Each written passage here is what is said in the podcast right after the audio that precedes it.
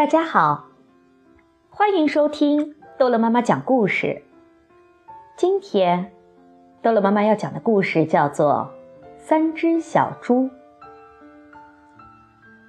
从前，有一只猪妈妈，她贫困潦倒，实在无力继续养活自己的三只猪宝宝，于是猪妈妈送走了孩子们，让他们自己去闯荡世界了。第一只猪懒懒遇见一个卖稻草的货郎，于是就央求他说：“求你发发善心，给我一些稻草，好让我盖个茅草屋栖身吧。”卖稻草的货郎可怜懒懒，便把稻草送给他。懒懒三下五除二搭起一间。摇摇晃晃的茅草屋，碰巧一头大灰狼经过，他推了推茅草屋的门，说：“小猪，小猪，让我进去吧！”“不不，说什么我也不让你进来。”“那我可就要吹气儿了，把你这屋子吹个稀巴烂。”大灰狼说。大灰狼鼓起肚子，一口气儿就把稻草全吹飞了。大灰狼把小猪懒懒吃掉了。第二只猪凑合，也遇见了一个货郎，这回是个卖金雀花枝的。凑合便央求他说：“求求你发发善心，给我一些金雀花枝，好让我盖个窝棚睡觉吧。”卖柴的可怜凑合，便把金雀花枝送给了他。凑合七拼八凑，架起了一间颤颤悠悠的窝棚。碰巧大灰狼又来了，他隔着窗户说：“小猪，小猪，让我进去吧！”“不不，说什么我也不能让你进来。”那我可就要吹气儿了，把你这屋子吹个稀巴烂。”大灰狼说。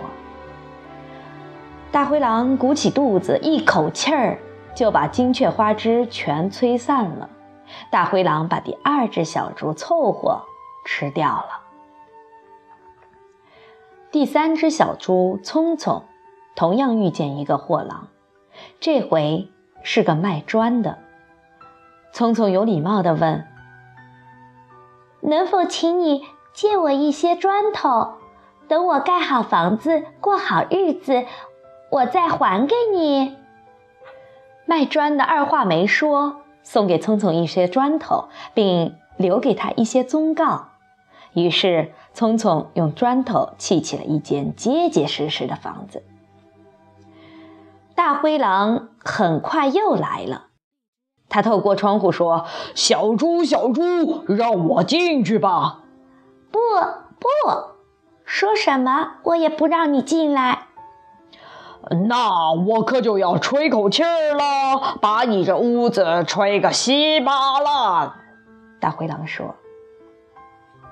大灰狼鼓起了肚子，吹呀吹，吹呀吹，可房子纹丝不动。于是，大灰狼眼珠一转，想出一个坏主意。他对聪聪说：“小猪，小猪，我知道哪儿有一片漂亮的萝卜地。”“哪儿有？”聪聪问。“在老史家的院子里。”大灰狼说。“如果你愿意，我明天早上带你去，咱们一起拔萝卜烧饭吃。”“你真是太好了。”那么你几点钟来呢？六点整。大灰狼说。第二天早晨，聪聪五点就起床了。他没等大灰狼，而是自己去了老史家的园子拔萝卜。六点钟整，大灰狼来到窗户口，他朝里面说：“小猪，你准备好了吗？”聪聪答道：“准备。”我都已经去过回来啦，我拔了萝卜做了饭啦。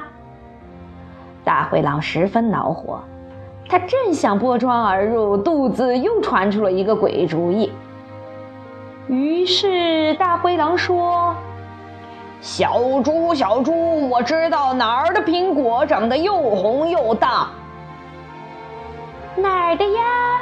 聪聪问。“在老麦家的果园里。我明天早上五点来叫你一起去。”第二天早上。聪聪四点就起了床，他打算先去老麦家的果园里摘苹果，赶在大灰狼露面之前返回家。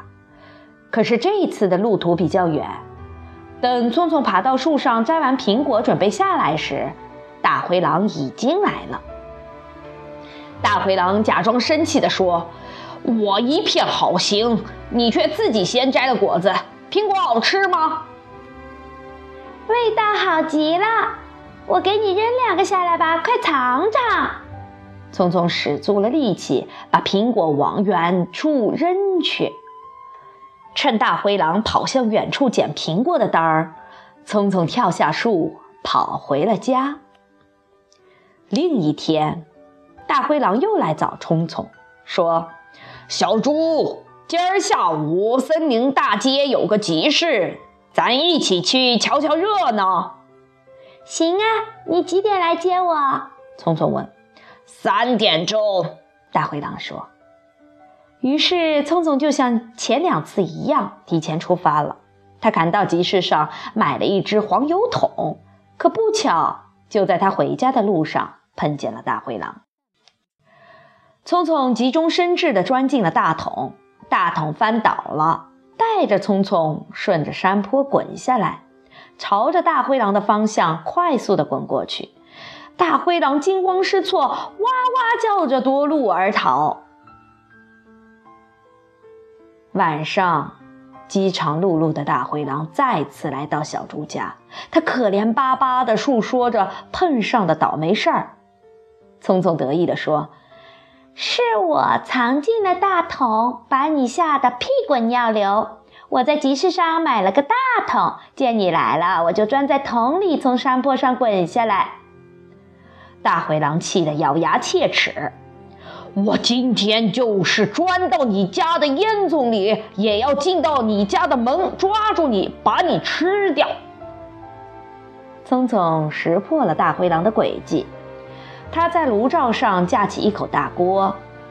盛了满满一锅的水，升起旺火。聪聪静静地听着屋顶的动静。就在大灰狼从烟囱下来的时候，聪聪赶紧掀开锅盖，大灰狼一头栽进了滚烫的开水。聪聪立刻压上锅盖，把大灰狼焖在锅里煮熟了。从此以后。小猪在新的家园辛勤的耕作，快乐的生活。好了，故事讲完了，孩子们，再见。